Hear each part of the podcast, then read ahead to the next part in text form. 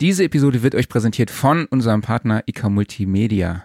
Der italienische Hersteller bietet mit dem Audio-Interface XIO, das speziell für Gitarristen konzipiert wurde, der Amp-Simulation, Amplitube und diversen DI-Boxen alles, was man zum E-Gitarren-Recording zu Hause am Rechner braucht. Und im Dezember erscheint dann tatsächlich auch schon Amplitube 5 und kann bereits in der Standardversion ab 99,99 Euro vorbestellt werden. Alle Infos findet ihr unter www.ikamultimedia.com und den Link haue ich auch euch nochmal in die Show Notes. Klaus, für mich ist IK Multimedia so ein bisschen wie so ein Schweizer Taschenmesser, ne? Ja, ich meine, äh, die sind früher, ich glaube, waren sie als erste mit T-Rex unterwegs oder war Sample Tank davor? Also eins von beiden. Aber du hast halt diese einen, äh, diesen einen Bereich der, des großen Mastering-Tools, dann hast du mit Sample Tank halt den großen äh, Sampler beziehungsweise ähm, Rompler, wie man es damals noch genannt hat, und natürlich dann Amplitude als, als Gitarrenschiene. Und dann ist ja im Laufe der Zeit immer mehr dazugekommen. Dann kam die Hardware-Schiene dazu, ne? Tools für alles Mögliche. Und deshalb passt mittlerweile auch der Name, weil äh, früher so IK Multimedia, das klang eher so ein bisschen wie Data Backup, fand ich, aber äh, jetzt passt's, weil es halt alles abdeckt, ne?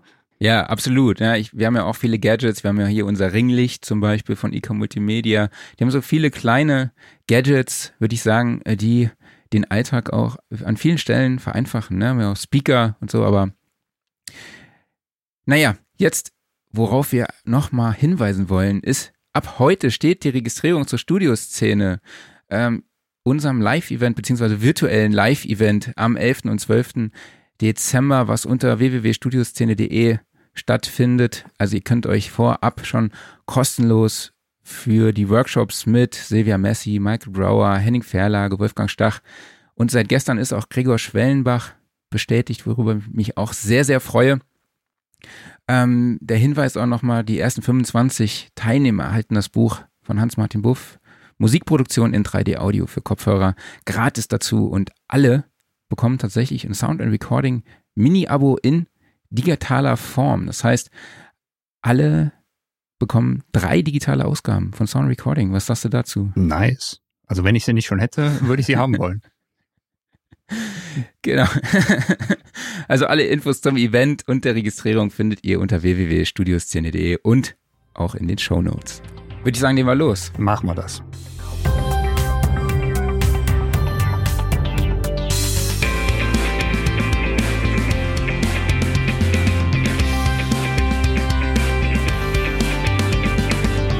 Sound Recording Wochenrückblick, Ausgabe 49. Nur noch eine Ausgabe bis zum Jubiläum. Ja, bis wir endlich mal Hallo an alle dürfen. Hörer.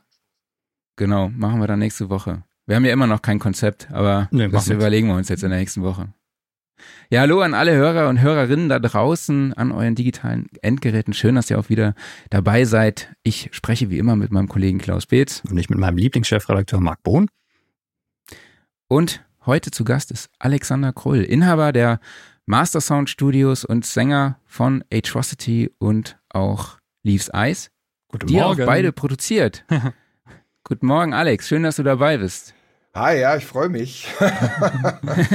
ja, so zu früher Stunde, dass man sowas macht. Äh, ja, das äh, im Rock'n'Roll ist man manchmal anderes gewohnt. Kann ich mir gut vorstellen. Ist nicht so deine Zeit, meinst du? Nein, nein, nein, aber wir arbeiten auch mal so nachts, so na äh, Geschöpfe der Nacht, ja. Okay, du erzählst uns heute, wie man den übelsten Metal-Sound hinbekommt, ja? Den übelsten, okay.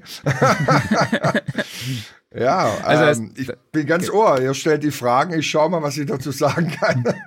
Genau, das Thema ist heute E-Gitarren-Recording für Metal-Produktionen. Und wenn ihr da Ja. draußen, die uns gerade live zuschaut, Fragen an Alex zu diesem Thema habt, dann könnt ihr die natürlich auch gerne wieder in die Kommentare stellen und Alex wird sie dann im Livestream für euch beantworten. Ähm, aber Alex, das habe ich ja schon ein bisschen was gesagt, wo du so unterwegs bist. Mhm. Erklär doch mal, wie die Leidenschaft zum Metal entstand bei dir. Boah, das ist tatsächlich eine äh, Story sehr, sehr früh angefangen. Da gab es den Begriff Heavy Metal in dem Sinne eigentlich noch gar nicht. Ich glaube, war so sechs Lenze alt oder sowas. Da haben sich die Purple, glaube ich, aufgelöst. Und dann kam natürlich was im Radio.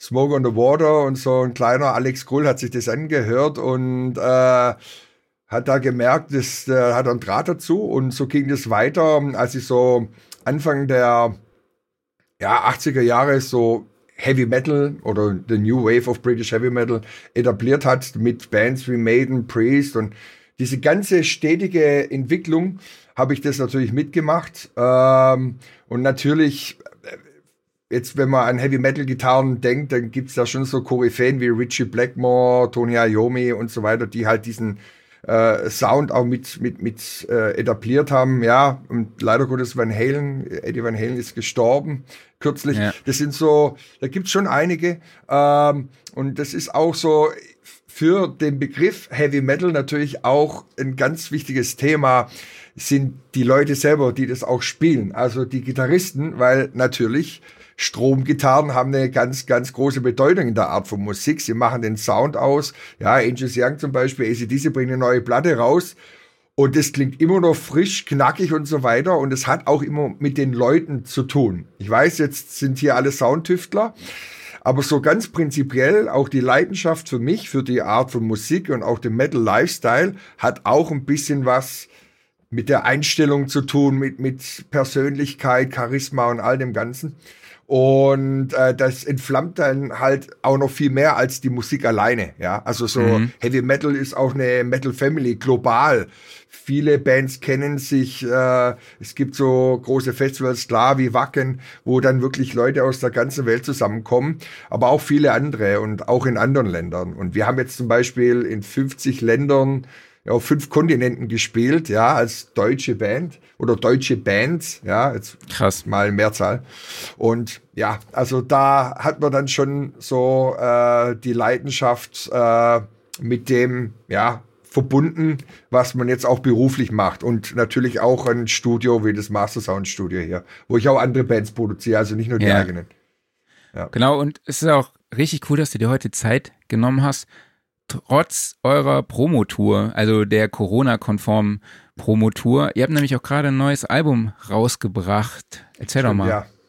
ja, The Last Viking heißt die Platte. Äh, war alles ganz anders gedacht, ja, von äh, Leaves Ice, das neueste Werk, äh, sogar mit einer Filmdoku äh, als Bonus bei der Premium Edition hatten eigentlich auf dem Summerpreis vor, vor 40.000 Leuten äh, unser ja, Album zu präsentieren, Release-Show zu machen. Das wurde dann schon mal verschoben. Und jetzt äh, wurde es dann halt der Herbst, kam vor ein paar Wochen raus. Im Prinzip muss ich sagen, trotz aller Widrigkeit ist was Schönes, was Positives, äh, Musik zu machen. Wir waren auch im Studio-Lockdown, also am mhm. Anfang vom Jahr.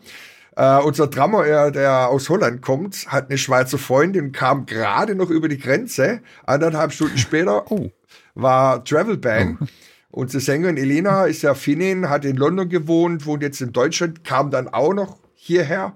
Äh, die musste auch äh, aus München äh, vier, fünf Stunden äh, äh, nachher anreisen und dann waren wir, ich, ich weiß nicht, äh, nee, sie kam aus Regensburg, sorry, äh, aber trotzdem lange anreisen und das war auch nicht ganz klar, ob das alles noch reibungslos funktioniert, weil er dann einfach äh, rum war. Und wir waren dann fünf, sechs Wochen im, im Studio-Lockdown. Das Gute war, wir konnten die Platte fertig machen. Ähm, wir kamen gerade quasi von einer Heavy Metal Kreuzfahrt in der Karibik im Januar zurück. Ja, Sehr gut. So hat krass. das Jahr angefangen. Ja, voll krass. Wir, oh, es kann ja nicht besser werden. Ja, 70.000 Tons of Metal. Wo dann, äh, ich habe dann den, den All-Star Jam an Bord auch moderiert mit Michael Schenker. Mhm. Mhm. Ja, auch eine Koryphäe in Sachen Heavy Metal Gitarren. Ähm, und dann kommst du zurück und denkst, jetzt machst du die Platte fertig. Ja, und dann äh, kam halt so der Corona um die Ecke. Äh, ja, und das war eine ganz äh, neue Situation. Für die Live-Branche ist es natürlich ganz schlimm. Unsere Shows, äh, Touren, alles verschoben. Äh, unsere Europatour jetzt um ein Jahr. Die ist jetzt 2021 im Herbst anberaumt und äh, Nordamerika zum Beispiel äh, erst 2022, also USA und Kanada und sowas. Mexiko hatten wir auch ursprünglich noch auf März angesetzt. Das wird wohl nix. Ja, Russland mhm. wäre das nächste offizielle im Juni. Da hoffen wir, dass es vielleicht gehen könnte, aber ich sag mal, man muss ja positiv denken. Ein bisschen Licht Absolut. am Ende des Tunnels kommt ja jetzt auch äh, durch die ja, Impfungen und ja, ich weiß, ist alles sehr umstritten und kontrovers diskutiert, aber ich vermute mal, dass es so auf das hinauslaufen wird, dass halt in der Hinsicht dann viel passieren wird, auch im Live-Sektor, dass die Leute halt dann äh, bei Ticketmaster USA habe ich schon gehört, nur mit Impfungen äh, Tickets kriegen und so. Ach, ja, also okay. es ist ein großer, großer Umbruch und für Studio und Band und Labels auch, alles Streaming, alles online, wir auch, ja.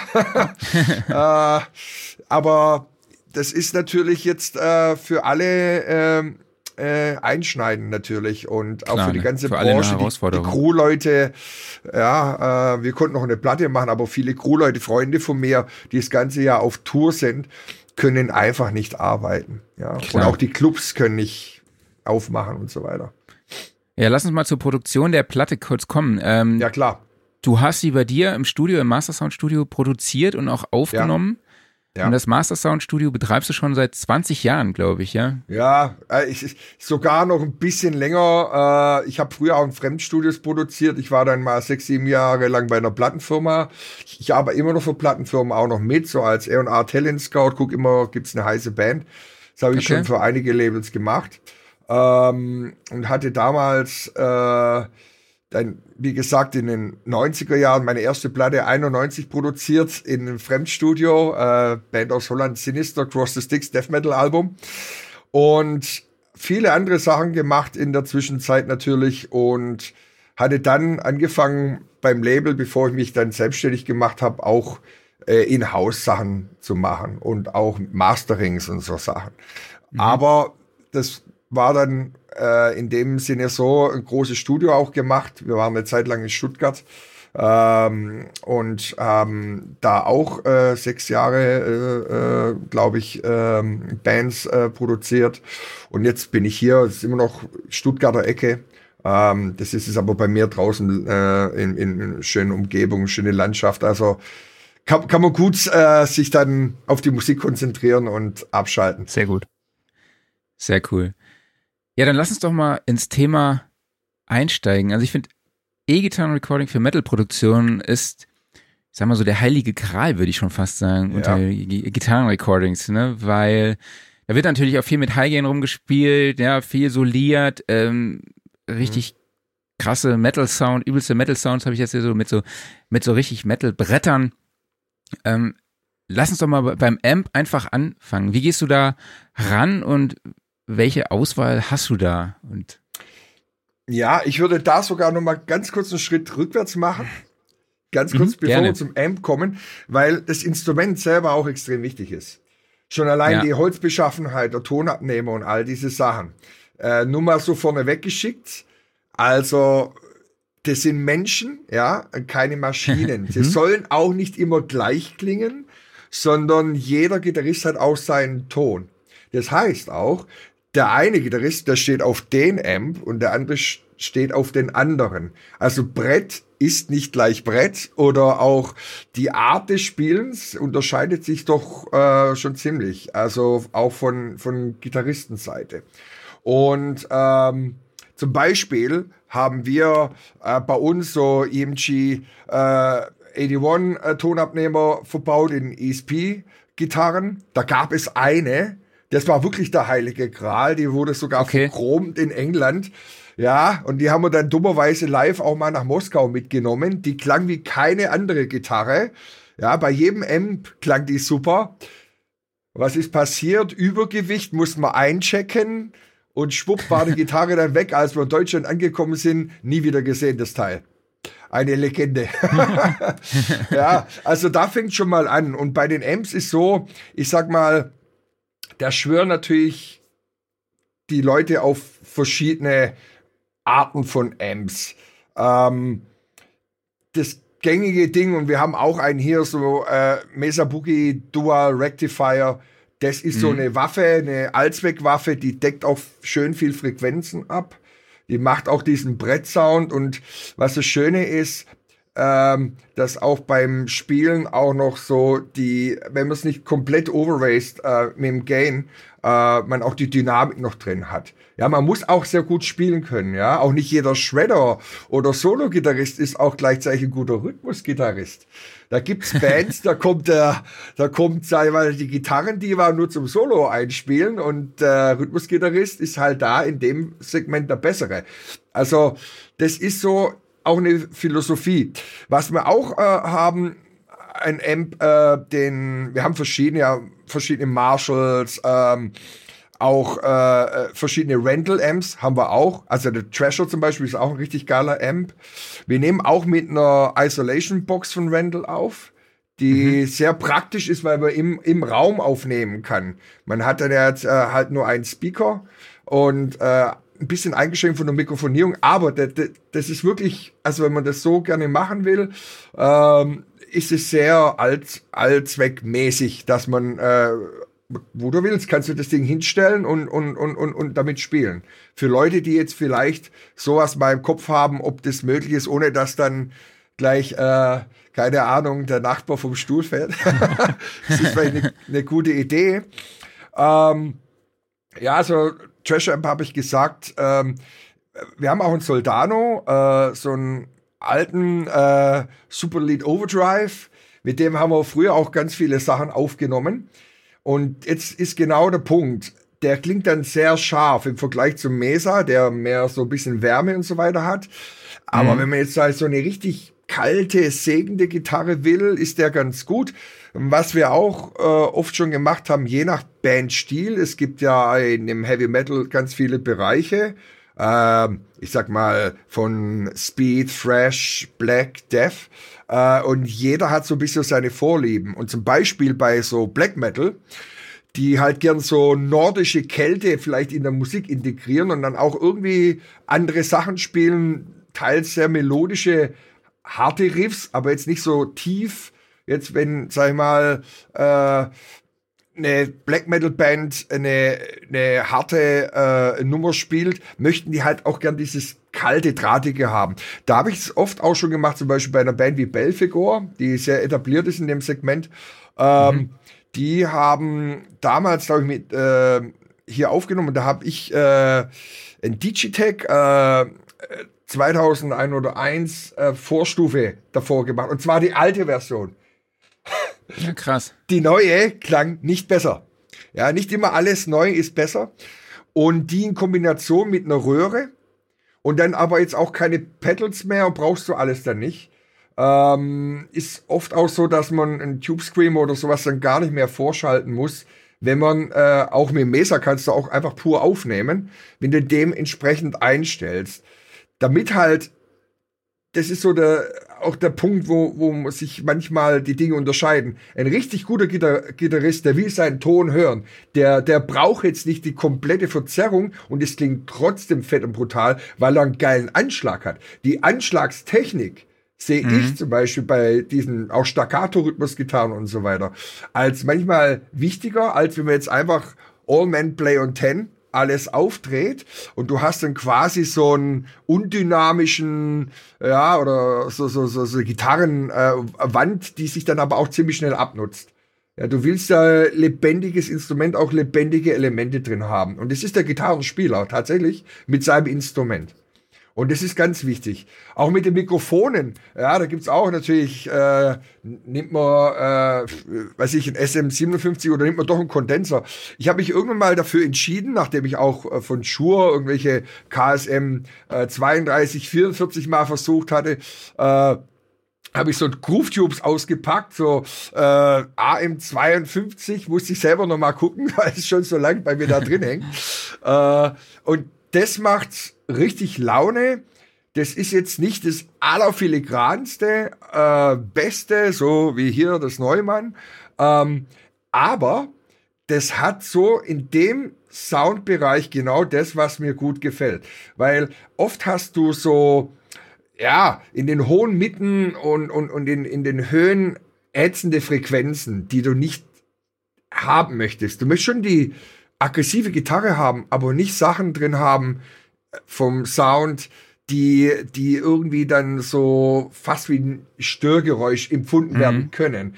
Weil es addiert sich halt auch mit dem Naturschlagzeug, mit dem Becken oder auch mit dem Gesang, das, das streut überall ein. Also eine Gitarre ist vom Spektrum halt wirklich, und deswegen, wir haben mit Leaves Eyes auch Orchester, Naturinstrumente, Chöre, ja. ganz viele andere Elemente noch dabei, vom Stil der, der Musik. Äh, da kannst du jetzt nicht einfach eine Gitarre drüber flatschen, dann hörst du nachher nichts mehr gescheit raus. Und es ist für mich irre wichtig, dass der Rest dann von der Band oder von dem musikalischen Spektrum noch hör hörbar ist. Ja. Äh, lass uns noch mal kurz zu den Amp-Settings eingehen, äh, kommen. Hm? Wie siehst du die Balance zwischen High Gain oder Gain und Clean? Also wenn du jetzt praktisch so eine sägende Gitarre, wie du sie eben bei dem ja. Soldano jetzt beispielsweise angesprochen hast, ähm, wie würdest du den einstellen? Weil ich glaube, High Gain ist ja nicht gleich High Gain und wenn die sägen muss, dann heißt ja nicht, uh, this one goes to 11. Ne? Ähm, ja, also, ja, genau. Also du kannst den Gain ja immer auch noch einstellen. Es ist tatsächlich auch ein Empfinden des Spielers selber.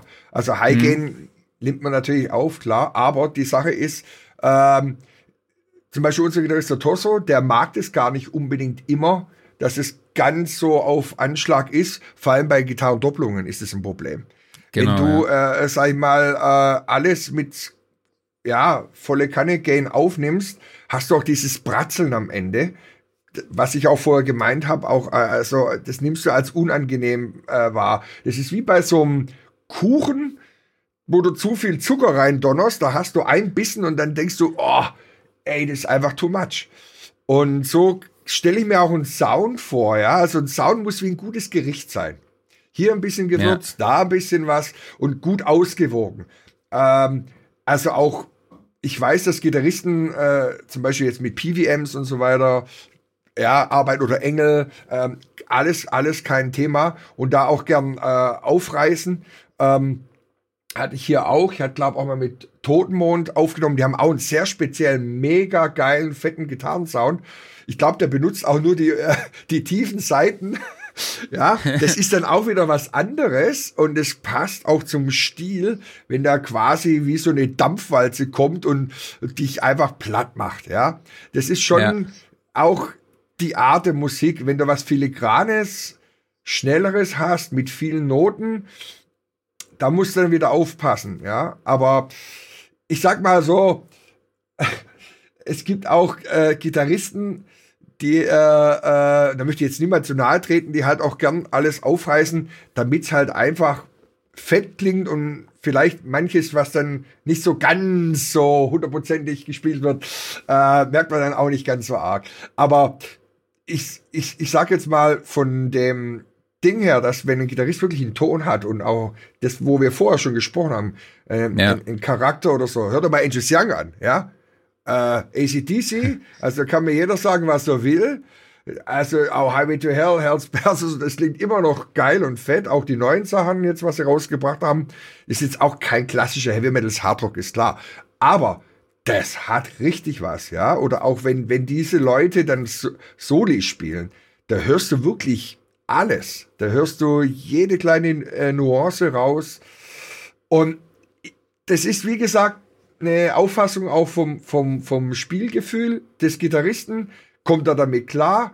Manche erschrecken dann förmlich sogar. Wow, wow so geil habe ich mir ja noch nie gehört, haben dann richtig Spaß dran. Und andere sagen, oh, okay, so genau habe ich es auch noch nicht gehört. Äh, und da muss man halt aufpassen. Ich glaube, das ist individuell wirklich äh, unterschiedlich ist. Also jeder hat seinen Geschmack und das Gute an einem Studio ist, wie hier, wo man halt schon viele Metal-Produktionen gemacht hat, kann man auch individuell drauf eingehen. Du sprachst jetzt gerade zum Beispiel den speziellen äh, Gitarrensound vom Totenmond an, also eine Band, die du dann aufgenommen bzw. produziert hast. Ähm, ja. Ist es dann so, dass der Gitarrist mit seinem Amp, seiner Box, seinem Instrument zu dir ins Studio kommt und sagt, so Alex, das hier ist mein Sound, lass uns was damit machen? Oder findet da noch eine gewisse äh, Beratung, ein gewisses Gespräch statt, um dann halt den Sound passend zur Platte noch weiterzuentwickeln? Oder gegebenenfalls sogar das Setup umzustellen? Absolut, absolut. Also das ist tatsächlich so, die Leute bringen ihre Sachen auch gerne mal mit. Und wenn ich jetzt zum Beispiel Fremdproduktionen äh, habe, jetzt nicht nur wegen Corona, wo jetzt keiner kommen kann. Ich hatte eine Band, die war aus Amerika, Kanada, deutsches Mitglied auch noch und ein Australier hat dann auch noch Gitarren eingespielt. Okay, da musste ich natürlich dann mit Reamping arbeiten. Und der hat dann äh, jetzt äh, schon auch zu Hause auch mit Amps und so weiter gespielt, wollte das halt alles offen lassen und hat jetzt mit dem Guitar Rig aufgenommen. Ich habe dann nachher alles ausgetauscht. Ich habe dann halt andere äh, Sachen verwendet. Da gibt es natürlich die Möglichkeit, entweder du gehst mit einem Amp oder du blendest, blendest es auch mit, mit, mit einem, äh, ja, mit einer Simulation. Äh, da gibt es mittlerweile ja richtig, richtig geile Sachen, wo man als Laie ja gar keinen Unterschied mehr hört. Ja, ich habe auch eine Produktion gehabt, äh, Blood Red zum Beispiel, ist jetzt auch gerade frisch rausgekommen, kommt jetzt auch ein Video raus am 3. Dezember, Hör den Tod. Äh, äh, Text sagt schon, also ist so, so Black Death Metal. Eine Weihnachtsplatte. Äh, eine Weihnachtsplatte, genau, für düstere Zeiten und dunkle Tage. Ähm, die äh, wurde komplett mit Camper eingespielt. Ähm, das gibt's auch es ist wie gesagt, und davor haben wir die Platten aber anders aufgenommen. Äh, es ist wirklich immer so abhängig davon, man bietet was an. Entweder ich persönlich mag halt immer, wenn eine originale Röhre oder ein Amp dabei ist. Ja, oder der Gitarrist sagt, ah, lass uns das doch mal versuchen. Oder ich möchte alle Freiheiten haben, dass es immer gleich klingt. Also ich sag mal, egal ob er jetzt den oder den oder den Amp oder die Simulation nimmt, das kriegst du halt bei einem richtigen Röhren-Amp nicht immer ganz hin, ja, dass der dann am mhm. nächsten Tag manchmal sogar anders klingt. Das macht's aber auch ein bisschen aus, das lebt viel mehr. Und das, der, ja, sag mal, der, der, der Vorteil ist dann bei so einer ja, Amp-Simulation, die klingt dann halt eigentlich immer gleich und du hast noch alle Möglichkeiten der Veränderung. Das Problem finde ich nur, da höre ich halt auch, was Gitarristen mir sagen, dass es halt dann auch manchmal undynamischer klingt. Und zwar, wenn ein Gitarrist halt je nach Stimmung in manchen Bünden gewisse Sachen spielt auf einer Gitarre, dann klingt die halt so oder so, wenn er halt ein Röhrenamp benutzt. Wenn er jetzt aber so eine Simulation benutzt, dann ist es oft eher gleich, oder auch bei Camper Amp habe ich schon gehört, äh, dass manche Sachen, die halt ein Gitarrist irgendwie so mit Gefühl spielt, dann halt eher flat klingen. Wir reden jetzt wirklich hier im Makrobereich. Aber ja. wie gesagt, es sind ja alle so Gitarrenkünstler-Diven, ja, jeder für sich. Ähm, Echt, ist das so? Ja, ja, also ich, ich habe schon öfters mal erlebt, ja. Aber auch ein, auch ein nettes Völkchen. Also kann man auch begeistern. Aber es gab auch schon Leute, die kamen hier rein, ohne dass sie irgendwas getestet haben, bringen halt irgendwas mit aus ihrem Proberaum, wo ich gedacht habe, ob das Ding jetzt die Aufnahmesession noch überleben wird.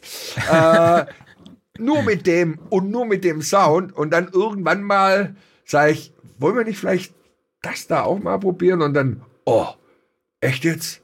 Ja, okay, machen wir auch mal. Und dann findest du vielleicht einen Kompromiss und dann ja, läuft es halt so weiter. Ja.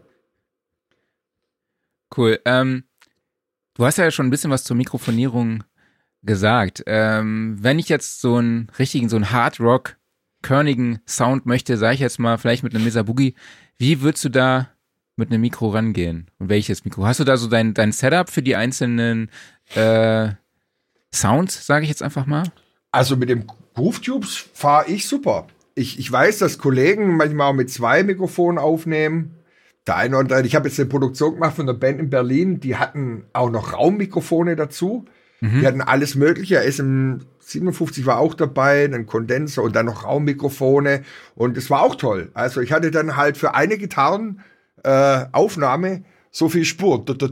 Ja. Und da musste halt dann irgendwie das so blenden, dass halt keine Phasenschweinereien gibt ja. und dass es irgendwie aus dem was entsteht. Ähm, ich sag mal, was, es gibt zwei Arten, wo ich denke, wo man ganz gut fahren kann. Mhm. Ähm, das eine ist, mal ganz prinzipiell aus meiner Erfahrung, wenn man einen sehr guten Rhythmusgitarristen hat, dann lasst ihn einfach alles spielen. Wenn es jetzt mal gedoppelt werden soll und jetzt bei einem Brett Heavy Metal, nehmen wir mal an, du hast mindestens zwei, wenn nicht vier Rhythmusgitarren. Ja.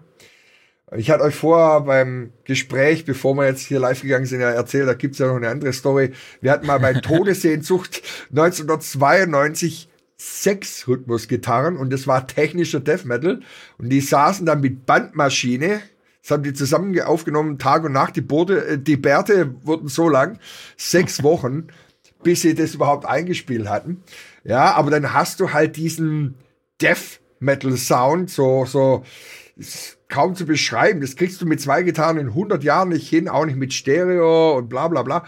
Das ist einfach dann die Addition und du spielst immer leicht ein bisschen anders von mehreren Einspielungen. Und wenn man damit arbeitet, finde ich ganz okay. Ist bei Guns N' Roses vielleicht oder ACDs oder so, will man das nicht. Ja, da wisst ihr diese Gitarre hören, das spielt jetzt der oder der. Oder auch bei Slayer, ja, Kerry King oder Jeff Hanneman, anno dazu mal, äh, Rest in Peace. Ähm, da hast du dann so gehört, ah, der spielt jetzt das und der und auch unterm Kopfhörer hörst du vielleicht sogar mal das Pedal an- und ausschalten. Aber ich sag mal, die, die ähm, modernen Metal-Aufnahmen haben ja oft, sag mal, so ein, so ein Brett äh, am Start und da ist es ganz gut, dass man einerseits vielleicht ähm, vier Rhythmusgitarren aufnimmt von der gleichen Person mit einem guten Sound, der vielleicht gar nicht mal so fett sein muss, aber in der mhm. Addition dann dicker wird. Die andere Möglichkeit ist auch noch ganz okay. Das habe ich auch jetzt schon mal bei Atrocity gemacht, bei unserem ähm, äh, Okkult 2 Album. Äh, da sind auch einige richtige Bretter drauf, dass der Gitarrensound dann trotzdem noch dynamisch bleibt. Den Mesa Dual Rectifier echt, also ganz, ganz leicht, also nicht komplett wenig Gain, aber nicht zu verzerrt aufgenommen. Eigentlich, wenn man den jetzt alleine hören würde, wäre das zu wenig. Und dafür aber die Doppelung auf jeder Seite richtig fett. Da habe ich dann tatsächlich diesen Digitech davor hingedonnert noch. Und das ist dann quasi wie so eine, eine fette Masse dahinter. Ja. Und oben drüber liegt dann halt dieses weniger verzerrte Signal und es ergänzt sich dann super. Das ist dann wie so ein Puzzleteil. Das fügt sich mhm. zusammen zu einem Ganzen. Das ist dann wie so eine, so eine Iron Fist, ja, also wie so eine Faust. äh, ähm, das kann man auch machen. Also das wäre so ein Ratschlag für Leute, die aber dann auch schon weiter sind und sich da wirklich im Makrobereich bewegen. Also wenn Leute, sag ich mal, äh, einfach mal traditionell aufnehmen wollen, sag ich mal, vier Rhythmusgitarren, da muss derjenige aber auch gut spielen können, ähm, kann man dann auch einfach die Sounds mischen. Also auch zwei äh, Gitarren in einen Sound. Von mir aus nimmst du dann halt irgendein Amp, der dir halt gerade so vorschwebt und dann kannst du auch beim anderen dann vielleicht eine Simulation dazu blenden, die sich gut schickt, die halt fett ist und, und, und vielleicht undynamischer ist, aber, aber dann mhm. halt es andickt und an, anfettet. Da Kann man auch machen. Ja. Da passt auch gerade eine Zuschauerfrage zu. Das haben wir jetzt alles schon mal so angeschnitten. Die Frage von Michael Stelz. Wie viele Doppelungen schlägst du vor, wenn es um einen Heingen-Sound geht? Und wird der Amp bei den Doppelungen anders eingestellt? Das ist wie gesagt eine absolute Geschmackssache. Also ich denke, vier Doppelungen, also bei einer, äh, weiß ich, Metalband äh, und gerade bei den neuesten Produktionen, da muss man halt aufpassen, ist es so, dass es halt dann nicht so undynamisch klingt, weil oft das Schlagzeug auch bis zum Anschlag dann äh, hingesetzt ist, quantisiert und getriggert und da hast du nichts mehr Lebendiges. Also ähm, mein Tipp, vier Rhythmusgitarren, auf jeden Fall, wenn möglich, mit, mit, mit Amps äh, mindestens dann mal zwei aufnehmen, wenn man die Möglichkeit hat. Alle vier natürlich. Ähm, aber um es vielleicht anzudicken, äh, ruhig mal auch mit Simulationen rumprobieren. Der Vorteil ist halt der, durch das Reamping oder durch das, das cleane DI-Signal kannst du ja wunderbar auch mal im Nachgang Sachen ausprobieren und findest vielleicht dann beim Mix erst den optimalen Sound für dich und hast trotzdem noch dieses Röhren-Feeling. Also das finde ich persönlich gut.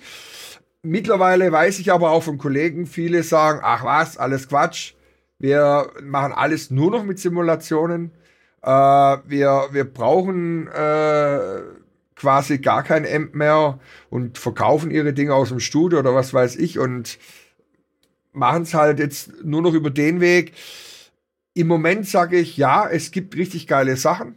Ähm, mhm weiß ich, von, von Neural DSP, der 14 zum Beispiel, gibt's zwei verschiedene, finde ich super. Oder dieser Omega-Amp, die, die sind richtig geil. Dann gibt's äh, von STL Tones, Ignite, äh, auch die äh, für die Impulse Responses äh, äh, Libra mit weiß ich wie vielen Möglichkeiten. Der Nadir ist auch sehr gut. Äh, gibt aber auch andere Sachen. Äh, kommt auch drauf an, ob man äh, Mac oder PC-User ist. Ja, also bei für Mac gibt's viel weniger Möglichkeiten. Äh, es gibt ja mittlerweile so Tüftler, die es auch zum Teil umsonst zur Verfügung stellen. Äh, auch gar nicht so ganz schlechte Sachen. Ich habe einen Assistent bei mir im Studio, der probiert es immer aus. Der ist ein PC-Mann. Und da heißt auch Alex. Äh, sage ich, hey, und Alex, wie läuft? Sagt er, gut, Alex. äh, er hat wieder, er ist Gitarrist, er hat wieder das und das und das ausprobiert. Und sagt, ja, zeig mal her. Ist gar nicht schlecht. Äh, ML Soundlab hat auch was ganz okay. TC Audio. Dann 11 natürlich. Wir haben selber mal 11 Rack dann auch hier gehabt, äh, wo wir den getestet haben, wo das ganz frisch rauskam. Gibt's auch Möglichkeiten. Gitarrig und natürlich Amplitude. Ja, also da hast du ja, da kannst du dann drei, weiß ich wie viel Amps gleichzeitig aufnehmen und in allen Variationen, Pedale. Es ist alles natürlich dann irgendwann mal eine eigene Philosophie. Und ich mhm. glaube auch, das wird sich dahingehend stetig weiterentwickeln. Du hast ja früher mit dem Sense Amp ja auch äh, und anderen Sounderzeugern als, als Rack-Gerät ja schon Simulation gehabt die, ich sag mal, zum Beispiel bei Rammstein oder so, gar nicht so äh, scheiße geklungen haben, sondern schon richtig gut waren. Wir haben die auch benutzt. Auch für live und so, auch in Kombination mit einer Röhre, äh, weil das halt sich bei Überseetouren angeboten hat. Hast du dann Rack quasi fest eingebaut mit einer Röhre und hast ein Sense-App dabei gehabt, dann natürlich kannst du das weitermachen mit Line 6 und so weiter. Heutzutage hast du ein Headrush-Amp oder sowas. Oder nimmst deinen Camper mit. Je nachdem, was tauglich ist und fürs Studio kann man die Spielchen ganz genau gleich machen. Es ist einfach eine Frage des Geschmacks letztendlich und man kommt mit den Simulationen doch relativ schnell zu sehr, sehr guten Ergebnissen mittlerweile, wo halt dieses synthetische, klinische fast schon ganz wegfällt wo, wie gesagt, der Laie dann gar nicht mehr den Unterschied wirklich hört, der dann sagt, wow, fetter Gitarrensound, mega. Und sagen, muss man wirklich sagen, äh, ich habe jetzt auch das neue Amplitude, äh, äh Amplitude äh, äh, Demo äh, äh, mal kurz angeschaut, wo dann echt sauber klingen, echt geil, äh, wo vielleicht du früher mit Mikrofon in der Art und Weise vielleicht in einem Studio, was erschwinglich war, gar nicht so richtig hinbekommen hättest. Ja, muss man auch sagen. Es gibt viele Möglichkeiten, man muss nur aufpassen, dass es nicht komplett überreizt ja, dass es alles too much, ich, mhm. ich nenne es mal zu perfekt ist. Ja, selbst wenn ich mal eine dreckige Produktion sage, gibt's wieder zehn andere, die sagen, Mensch, Alex, ist schon fast wieder zu clean hier. ja. ja, dazu passt eigentlich so ein äh, provokantes Statement, was äh, Andreas am Anfang direkt gemacht hat, nämlich Sittenverfallung, Camper beim Recording, Fragezeichen. Ähm, so wie ich jetzt rausgehört habe bei dir, würdest du das aber nicht unbedingt als Sittenverfall sehen, oder? Oder halt der ganzen Digitaltechnik und Emulation und was es alles gibt, da feindlich gegenüberstehen, ne? Also ich sag mal so, wenn man die Rock'n'Roll-Geschichte anguckt, die Geschichte des Hardrocks und dann Heavy Metals, wenn man da immer noch stehen geblieben wäre, dann wären wir immer noch bei Elvis und Co. Ja, also irgendwann müsste sich Leute ja was trauen. In den 70er Jahren waren das ja auch so Bands wie Zeppelin und so weiter, die ganzen Classic Rock Bands, die irgendwie dann mal auch progressive Musik gemacht haben äh, und und und auch andere Arten von Sounds benutzt haben. Jimi Hendrix, mein Gott, was war das für ein Aufschrei? Ja, das ist ja nur noch Krach. Äh, so ist jetzt auch wieder ein Sittenverfall ist es definitiv nicht. Es wird aber definitiv immer Leute geben, die es kategorisch ablehnen. Auch wird es kategorisch Ablehnungen bei Musikern geben, sagen, vergiss es, ich spiele nur meinen Amp und sonst gar nichts. Dafür habe ich auch vollstes Verständnis, weil, wie gesagt, es ist kein Keyboard, äh, Tasteninstrument, wo dann Sound angeschalten wird. Da steckt ein Mensch dahinter, da steckt ein Holz dahinter, Seiten, schon allein da fängt schon an, welche Seiten da, welche Stimmung. Ja, äh, Trash Metal Band, oh, mehr als zwei Halbtöne stimme ich nicht runter. Und der nächste, offene Stimmung, ich will noch fetter wie Korn. Dann kommt der nächste, spielt mit einer Siebenseiter. Wir haben hier zum Beispiel auch eine Bariton-Gitarre und spielen mit einer offenen Stimmung. Das sind alles Geschmäck, Ge Geschmäcker, unterschiedliche Stile. Man kann jetzt nicht sagen, nur weil der eine das macht, ist das ein, äh, und der andere nicht, ist das ein Sittenverfall. Ähm, mhm. Es sind einfach nur neue Wege, zum Teil vielleicht auch erschwinglichere Wege, Alternativen. Und wenn jetzt einer zum Beispiel eine Mesa Simulation oder eine Trasher, gibt's ja auch viele äh, Simulationen von anderen Amps, geil findet, ja, dann vielleicht kauft er sich ja dann den originalen Amp, sagt, was brauche ich alles gar nicht mehr, ich hole mir jetzt wieder den Amp und stelle mir den hin, ich schwöre nur auf den. Soll es ja auch geben. Ja, richtig. Also hält er keinen ab davon. Stimmt. Ähm, wir hatten gerade eben schon äh, Thema Doppelungen, bleiben wir noch mal kurz dabei. Da gibt es nämlich noch eine Frage von Sandro M. und er fragt, erstens, äh, werden Solis auch gedoppelt? Und äh, mhm. wenn ja, werden die Doppelungen im Stereobild angeordnet, Hard Left, Hard Right? Okay, nee, ähm, da gibt's jetzt tatsächlich auch Unterschiede. Bei, äh, es werden Solos, also Soli-Gitarren definitiv auch gedoppelt. Äh, oft die mehrstimmigen Sachen, also wenn es mal zweistimmig wird, zum Teil aber auch ganz bewusst mit Effekt, damit sie diesen Flange-artigen Sound bekommen, wie bei einer Rhythmusgitarrendopplung auch. Haben wir auch schon oft gemacht. Äh, benutzen wir auch als Stilmittel bei Les Eyes. Und die werden tatsächlich auch gepennt. Ich mache das aber meistens so nicht ganz hard left and right, sondern eher so, keine Ahnung, so die Ecke. ja, ich sag mal 50, 60, 40, 30, je nachdem, wie es auch im Kopfhörer klingt, je nachdem, was auch im Hintergrund von der Musik noch passiert, wie es sich schön anfühlt, auch beim Anhören. Ähm, ich sag mal, bei Solo-Gitarren an sich, da ist es tatsächlich nochmal ein anderes Ding. Ähm, da gibt's Sachen, die klingen nur auf M gut, auch cleane Sachen gibt es, ähm, die, die, da schwören Leute halt nur auf, auf, auf, auf dieses Röhrige noch und so weiter. Ähm, aber äh, ich sag mal, bei den Sounderzeugungen gibt's auch richtig gute Lead-Sounds. Wirklich. Also, wo, wo man sagen muss, you can't go wrong with that und das hört nachher wirklich kein Mensch. Also da gibt's richtig gute Sachen. Ich weiß es deswegen, weil ich ähm, für Gastleute oftmals halt auch äh, die Spuren so kriege, dass ich sie nachbearbeiten kann, also clean. Oder die mit ihrem Favorite das aufnehmen und dann kann man immer noch sehen, wie es sich anhört oder auch blenden miteinander.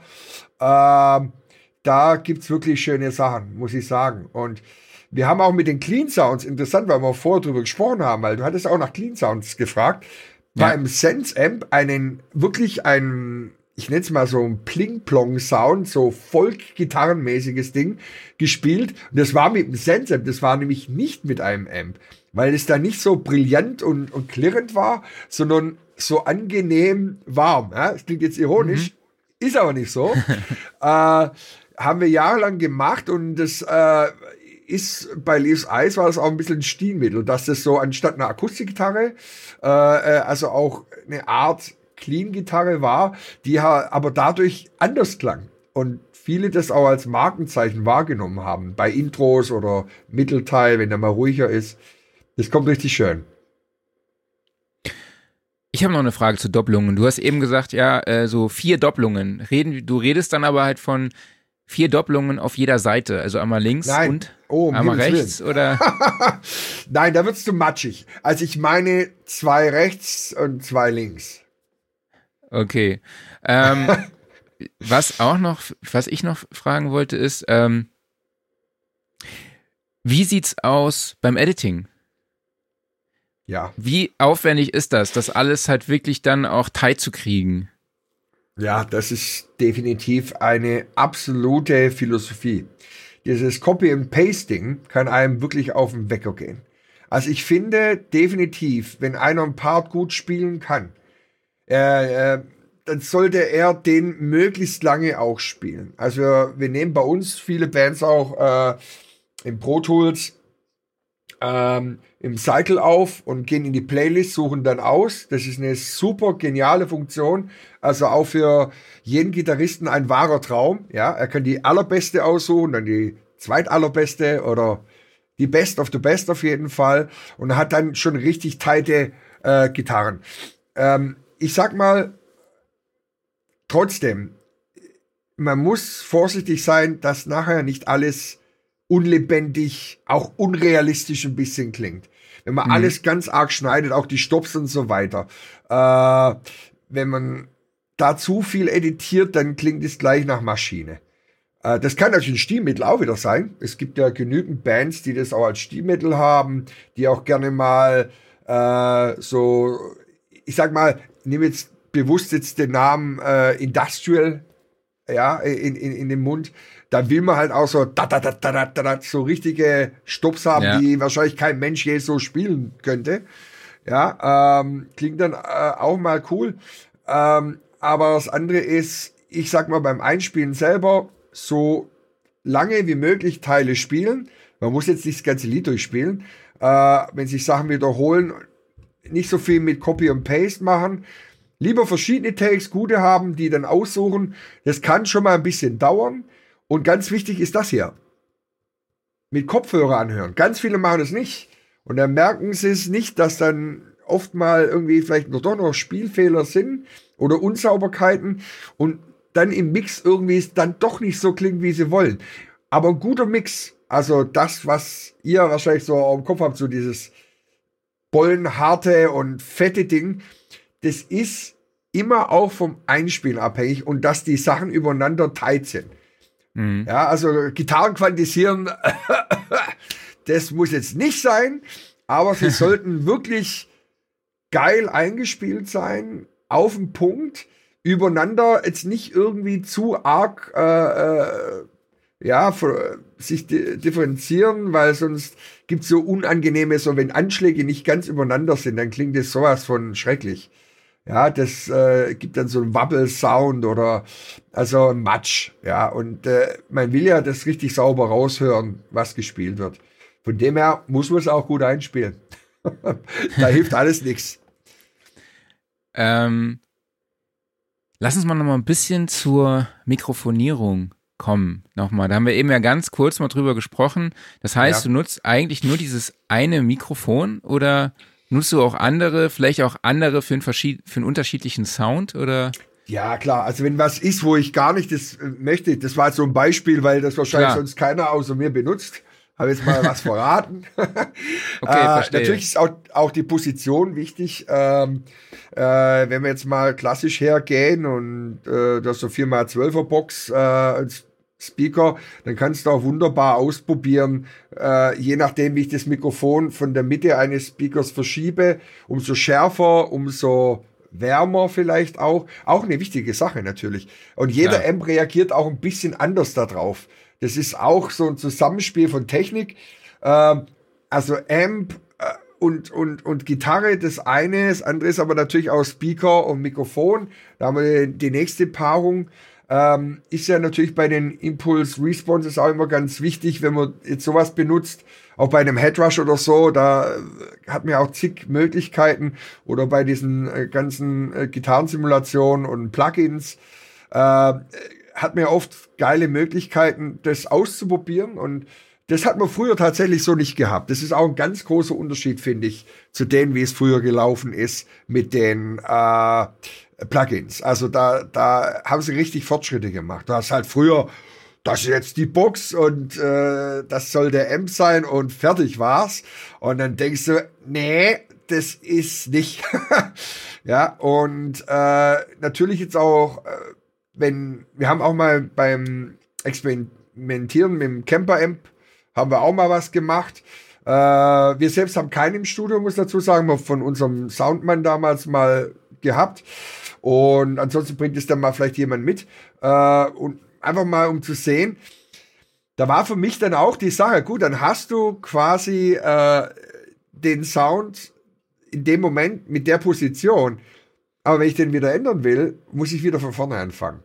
Das heißt, so ganz verkehrt mit Amp und Box und Mikrofon und mal ein bisschen hin und her schieben, ist es, ist es nicht so, äh, dass alles immer nur früher, äh, also heute alles besser ist und früher alles schlechter war. Also das, äh, man will ja immer auf, das ist ja, ist ja das irre eigentlich auch. Du willst ja so klingen wie so ein Amp. Du, ja. du rennst ja der Vergangenheit ja irgendwie auch ein bisschen hinterher, ja, weil, weil sonst sagt der Gitarrist oder von mir aus der Heavy Metal Journalist, oh, das klingt ja gar nicht mehr nach einer E-Gitarre, ja. Ähm, das ist so der Schritt, da sind wir noch gar nicht, dass jetzt vielleicht was ganz eigenes, Neues entsteht. Im Moment mhm. ist es mhm. so, man will quasi das nachempfinden, was es als Hardware gibt, mit einer Software umzusetzen. Irgendwann kommt vielleicht der Punkt, dass man Software-Sounds macht, die dann vielleicht darüber hinausgehen. Aber nicht, dass mich jetzt die Leute wieder ans Kreuz nageln. Ja, wir haben in den 90ern auch schon Crossover-Sachen gemacht als Metalband. Äh, die waren verpönt. Äh, Akustikballaden mit einer Gothic-Band zusammengespielt. 80er Jahre Coverversion von Pop and Waves Classics. Nachher hat's doch jedem gefallen, aber erstmal haben alle gemeckert.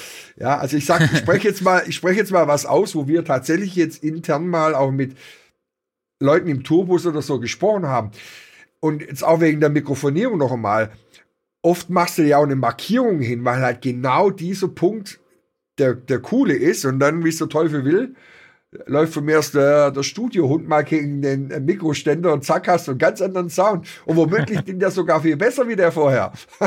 ja. ja. Also es ist eine spannende Geschichte. Ähm, ich sag mal, tatsächlich äh, habe ich schon viel erlebt, äh, dass halt bei Röhren und auch bei Mikrofonpositionen auf sonderbare Weise, selbst mitten im Song, aber das ist äußerst selten. Aber in alten Zeiten, wie gesagt, habe ich schon mal in, in, in mancher Nachtschicht erlebt, äh, dass dann was anders geklungen hat. Du kannst es gar nicht so wirklich erklären, weil alles ist gleich. Und das ja. hast halt bei den Plugins hast du halt das nicht. Okay, kannst du noch ein paar Mikrofone nutzen, die bei äh, nennen, die du sonst so bei Aufnahmen auch noch nutzt? Ja, also die, äh, also die Schurs habe ich ja vorher gesagt, die genau. äh, KSM 44 und, und, und, und, und 32, die, die, die benutzt, also jetzt als Kondenser. Und dann halt das SM 57, das ist, äh, you can't go wrong with that, sage ich mal. Das ja. ist einfach äh, auch ein State of the Art. Also ich, ich denke mal, der ein oder andere hat dann auch noch seine anderen Vorlieben. Äh, das, das muss jeder für sich so rausfinden. Aber ich sag mal, die ich jetzt genannt habe, deswegen spreche ich es auch an, die benutzt nicht unbedingt jeder. Sind meistens andere noch.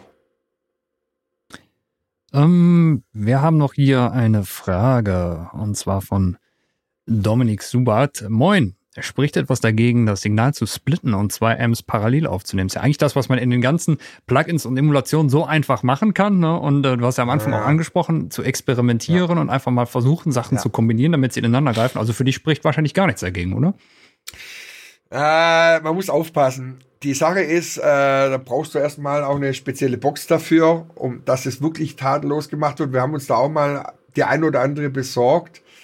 Ähm, wenn du jetzt, sag ich mal, ein Signal hast, mit zwei Amps gleichzeitig aufnimmst und legst die übereinander, also ich, ich denke, die Doppelung an sich sollte immer mehrfach eingespielt sein, weil sonst gibt's wirklich diese Schweinereien.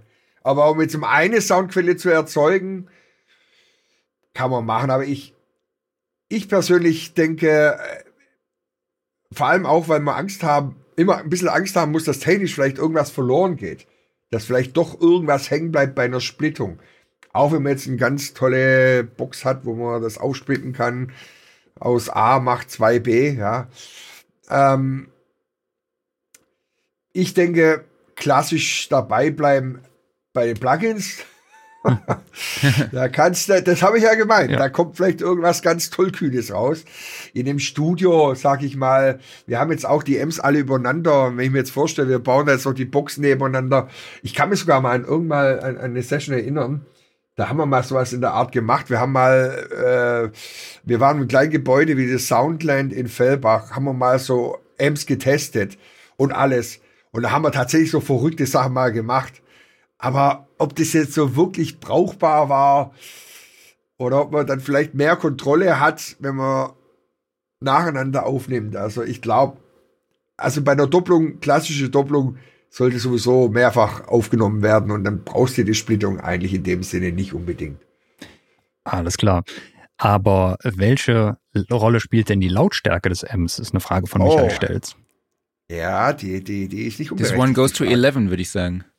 Ja, die Sache, die, die Sache, nee, nee, die Sache ist die, manche Amps klingen gar nicht so scheiße, wenn die gar nicht so arg laut sind. Das ist so die Sache. Ähm, interessante Geschichte. Ähm, ich weiß nicht, ob ihr das überhaupt wisst, aber alle Death Metal Fans, die wissen das schon. Es gibt so den typischen Schweden Death Metal Sound. Den hat damals Thomas Skogsberg gemacht im Sunlight Studio, was witzigerweise ein dunkler Keller war. Ich war da mal.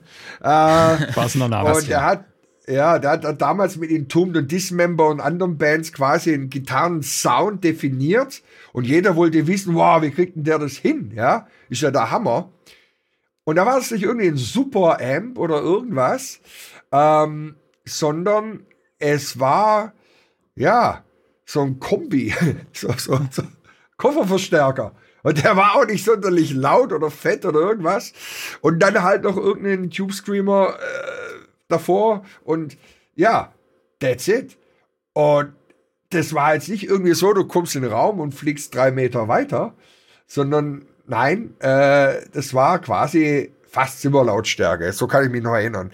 Ähm, ich kann mich auch erinnern, wir haben auch mal, glaube ich, war es ein Rex Transistor Amp oder sowas, die, diese Todessehnsuchtplatte aufgenommen mit diesen sechs Rhythmusgitarren. Und der Mick von Slipknot, der hatte mich, die haben bei uns in der Schleierhalle in Stuttgart gespielt, der hatte, der ist ein großer Fan von der Platte und von einigen Songs, der hat mir das dann im, im Backstage so gezeigt äh, oder, oder mir halt so vorgemacht, auch mit den Texten übrigens, ja.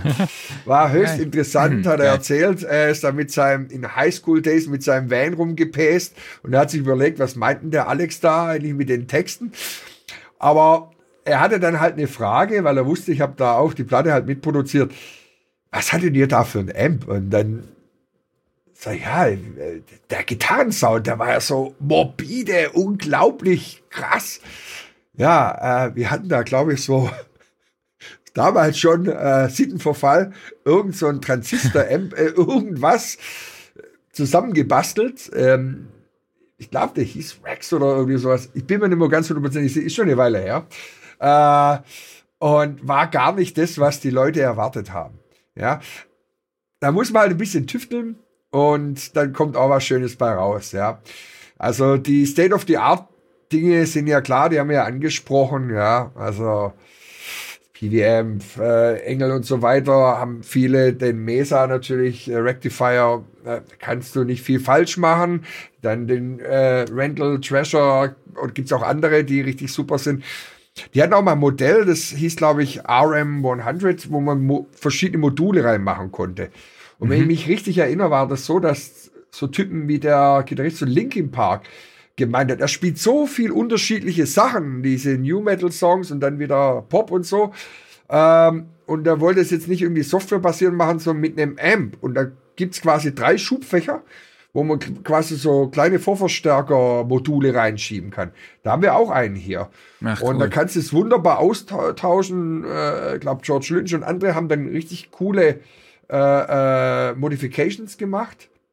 Äh, einer hieß, glaube ich, auch, haben wir dann, haben wir auch mal den Heiligen Gral genannt. Äh, Einfach so, aber, aber Spaß. Der klang richtig geil. Den haben wir bei der Atrocity Occult 1, glaube ich, mit als zweiten Gitarrensound verwendet. Ja, also ab und zu fällt mir jetzt dann wieder ein bei so vielen Sachen. Da, ja, das hat mich, äh, hat sich dann ein, eingeprägt. Da wollte ich nur sagen, da hast du die Möglichkeit auch, aber halt jetzt nicht wie beim Plugin, sondern du musst halt wirklich äh, rein und raus oder hast halt drei zur Auswahl und kannst die umschalten. Du hast ja auch beim Mesa drei verschiedene Amps und so, äh, Ja. also äh, möglich Channels meine ich, sorry, Channels, ja. wo du, wo du mit dem Amp äh, äh, steuern kannst. Aber das sind dann schon ganz unterschiedliche Sounds gewesen, äh, die man mit einem einfachen Amp nicht so hinkriegen würde. Also du hast schon Ja. die, die Röhre als solches, aber halt die ganze Vorverstärkung läuft dann anders ab. Passt du denn den Sound auch dann vom Amp während der Aufnahme nochmal an die Spielweise an? Also nutzt du dann unterschiedlichen Sound, wenn du Dead Notes au- aufnimmst oder Muted Sounds und irgendwas in Sechzehntel gespielt wird oder Solis? Nee, aber, aber oh ja, bei Soli schon. Äh, also das ist ein Unterschied, auf jeden Fall. Also es gibt meistens echt einen extra Solo-Sound. Ähm, aber ähm, was du sagst, ist eine sehr berechtigte Frage. Man wechselt den Sound eigentlich nicht. Und jetzt kommt das Aber. wenn man jetzt zum Beispiel zwei Sounds blendet, hat meistens, sage ich mal, der Sinn und Zweck ist ja der, du hast zwei verschiedene Herangehensweisen, die sich ergänzen. Und mhm. meistens hat der eine Gitarrensound die Stärke, vielleicht bei schnelleren Noten akkurater wieder abzubilden, was der Gitarrist spielt.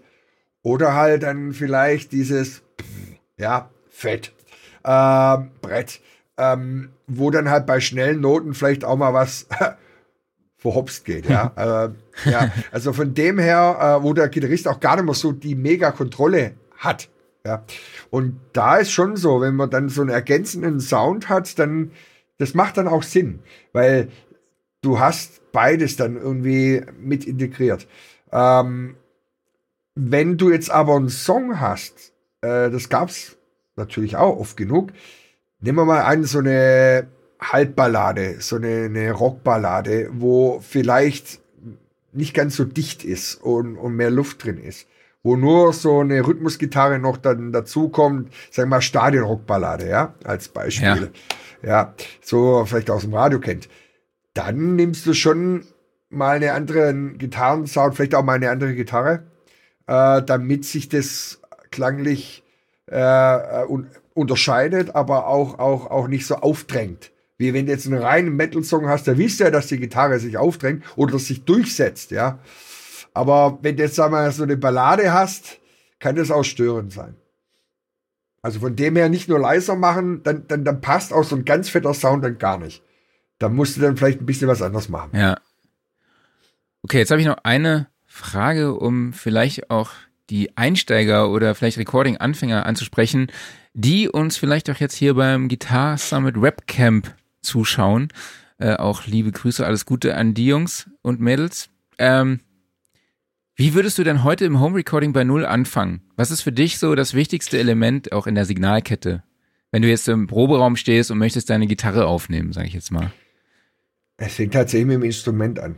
Also erstmal erstmal gute Gitarre, weil der Grundsound auch äh, der Tonabnehmer und die Art und Weise, für einen Gitarristen jetzt sprechen wir, ja. Das ist wichtig. Ja. Wenn er ein Soundmodul hat, gibt es ja heutzutage einige sehr gute äh, ja, äh, Interfaces.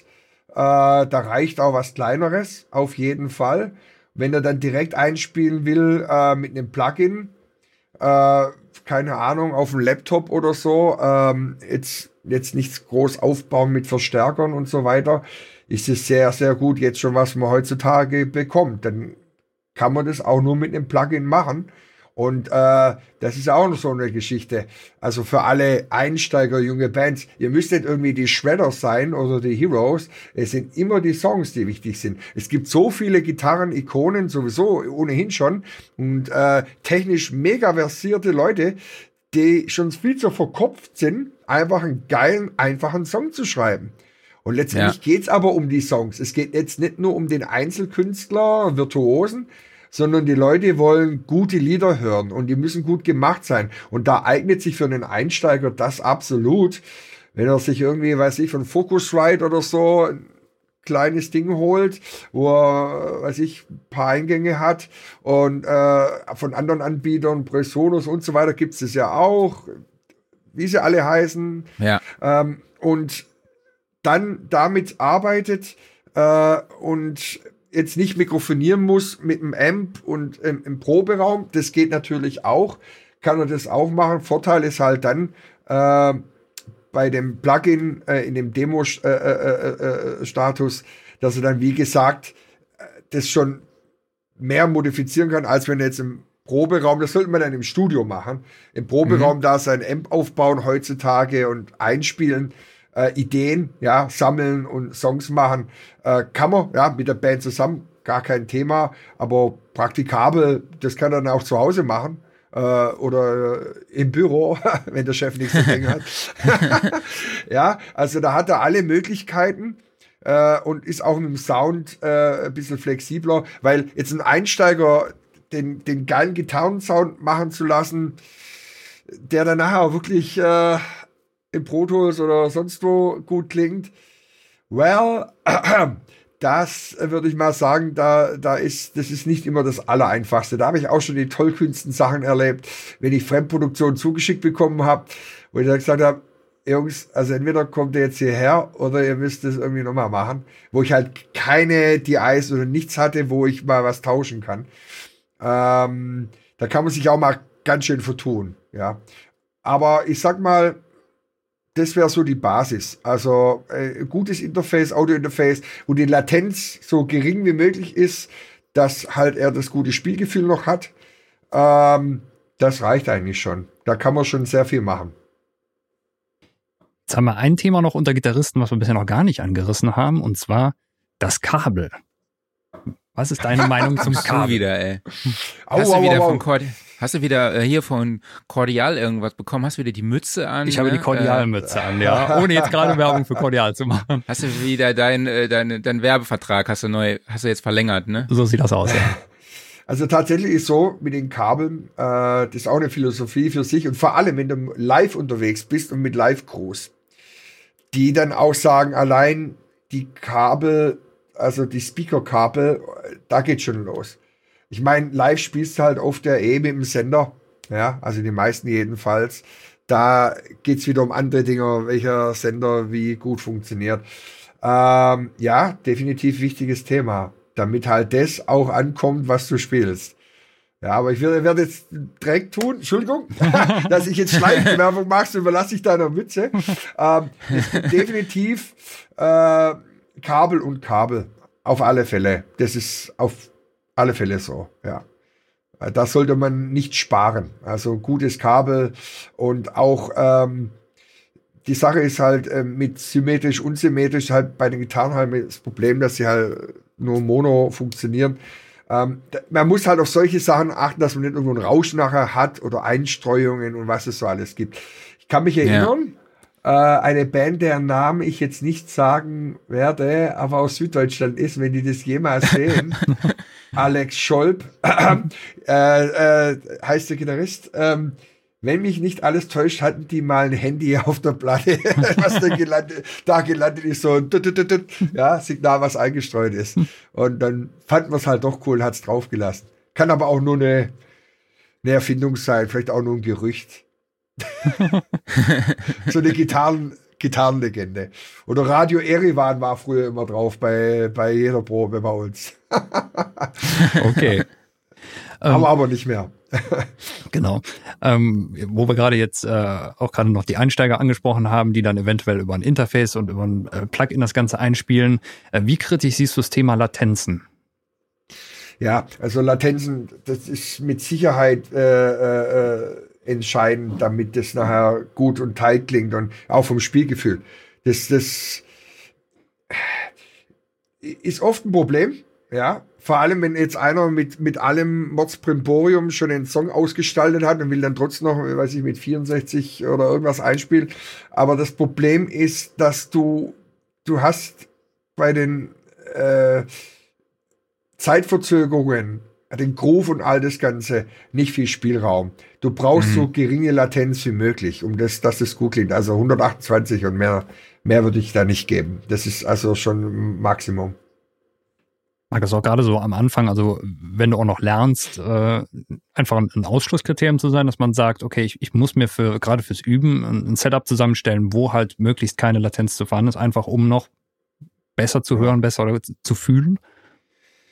Ich glaube tatsächlich ist äh, auch, ähm, weil die Entwicklung so rasant voranschreitet, dass man da aufpassen muss, ähm, auch gerade bei den Sounderzeugern, die fressen immer mehr und Arbeitsspeicher muss einfach fett da sein und der Prozessor muss dem Ganzen äh, auch noch äh, den nötigen Saft geben. Ähm, ist definitiv ein, ein Thema, äh, dass man sich dann vielleicht, wenn man so Musik macht, dann dementsprechend, wenn jetzt einer auf Laptop oder so arbeitet, ja, ähm, dass er sich da was zulegt, wo er dann auch echt mal guckt, nicht nur die Minimalsystemanforderungen, sonst ist die Enttäuschung nachher groß, wenn man dann, mhm. keine Ahnung, vielleicht ein bisschen was aufgenommen hat, hast du vier Rhythmusgitarren, ein bisschen Solo dabei, noch ein bisschen Drums, vielleicht programmiert sogar, ist wurscht. Auf jeden Fall sitzen die dann da und denken, oh scheiße, ich habe Aussetzer, tut ja nicht, was ist denn hier los? Oder es verträgt sich vielleicht was nicht, weil jetzt, keine Ahnung, äh, die Software sich jetzt äh, nicht mit dem Betriebssystem d'accord geht oder, oder verträgt da, da sollte man immer ein bisschen Auge drauf haben, äh, weil da kommt das nächste Update. Also wenn man ehrlich ist, muss man immer ein bisschen Respekt haben, weil es funktioniert nicht immer alles gleich einwandfrei und zwar ist es querbeet bei allen gleich. Ja. Wo wir gerade jetzt auch bei Einsteiger-Interfaces waren, dann kann ich natürlich nochmal auch das Interface von unserem Partner XIO, also beziehungsweise von IK Multimedia vorstellen. Das für, gibt's für 300 Euro. Äh, wurde ja auch extra speziell für Gitarristen konzipiert. Äh, eine ganz witzige Geschichte. Es gibt sogar vorne äh, ein eingebautes Stimmgerät an der Front. Das finde ich ganz witzig. Und cool. äh, ja. super. Es gilt, gilt als Reamping-Box. Mhm. Arbeitet natürlich auch mit den äh, mit Amplitude zusammen. Was ich auch ganz witzig finde, Alex, das musst du uns jetzt erklären. Es gibt einen Drehregler zur manuellen Impedanzanpassung. Was ist das und wie ja, funktioniert immer diese, das? Diese Im, Im, Impedanz, ja. Das Ding ist so, äh, wenn du halt einen äh, Verstärker hast und, und, und eine Box dabei. Und wenn jetzt, ich weiß jetzt nicht ganz genau, wie es jetzt bei dem Gerät ist, aber wenn, ich habe schon manche einen Verstärker äh, rauchen sehen, weil da die Impedanz falsch verkabelt worden ist. ja, weil die dann halt einfach nicht drauf geachtet haben. Es äh, gibt ja auch so äh, die Speaker-Simulation als Rack-Einheiten. Da muss man auch immer aufpassen, dass die das Richtige da oben eingestellt ist. Das ist halt das Problem, wenn man mit Amps oder so aufnimmt. Das ist halt ein Verstärker, da gibt's Widerstände. Und das, da muss man halt das beachten. Also, aber Gitarristen, dem muss ich mir das nicht erzählen. Also auch Einsteiger ja. müssen wissen, wenn sie einen Verstärker haben. Ganz wichtig, bei frischen Verstärkern ist uns sogar mal passiert, die sind meistens die Röhren noch mit so zum Schutz so Plastiknetzen oder irgendwie sowas behaftet. Ah. Und irgendwann spielst du und denkst, irgendwas stinkt hier verbrannt. Was ist denn da los? Okay. Dann schmort es natürlich alles zusammen. Hat man auch schon erlebt. Ja, äh, ich hatte es aber auch schon erlebt, dass einer äh, falsch eingesteckt hatte und meinte, er wäre am Speaker ausgegangen, war aber dann irgendwie der, äh, im Loop drin, keine Ahnung. Und dann dachte ich, du, irgendwas raucht hier gleich ab. Äh, das war der Verstärker. Ja, oder auch ein Vorverstärker, den man dann in Loop reinstecken sollte, auch falsch verkabelt wurde. Man muss wirklich, dafür gibt's ja Anleitungen, Manuals. Die sollte man sich dann doch in dem Fall wenn man mit elektrischen Geräten zu tun hat und nicht nur eine Software, wo schöne Bildchen sind, sondern echte Geräte zum Anfassen, die auch sogar duften, wenn es schief geht, da sollte man sich doch vorher mal mit beschäftigen. Auf jeden Fall. Ja, cool. Alex, ähm, vielleicht zum Schluss kannst du noch mal sagen, wo man dich überall findet, im Web oder auch auf Facebook und wo es deine Bands zu hören gibt. Ja, also eigentlich überall gängig. Äh, wir haben jetzt auch äh, neues Video, äh, drei neue Videoclips raus mit Leaves Eyes. Auf YouTube kann man mhm. sich die angucken von Leaves Eyes, Dark Love Empress, Chain of the Golden Horn, War of Kings war das letzte. Das hab's sogar, ich mache auch Videoclips für Bands mittlerweile. Man ist ja flexibel. Ach, äh, cool. das habe ich so in Eigenregie auch äh, komplett gemacht. Das ist echt sehr gut geworden. Auch so mit Wikinger, die kämpfen. Äh, ich bin ja privat auch noch Schwertkämpfer und in der Wikinger-Szene aktiv. Ja, ja, ich habe jetzt beim cool. Training hier den Fingerschür gebrochen. Das ist ganz schön dick noch. Ei. Oh. Vielleicht knackt er auch, keine Ahnung. ähm, halt mal ja, ins Mikro. Ja, da gibt's ja diese, diese, ja, ich weiß nicht, ob man es hört, ja, dass die äh, äh, als, als Bonus war ja diese Doku Viking Spirit noch dabei. Für Leute, die sich dafür auch noch interessieren, außerhalb jetzt von Musik und allem, äh, es auf YouTube schon die ersten zwei Teile mit, äh, glaube ich, insgesamt 13 Episoden, glaube ich, zum Anschauen.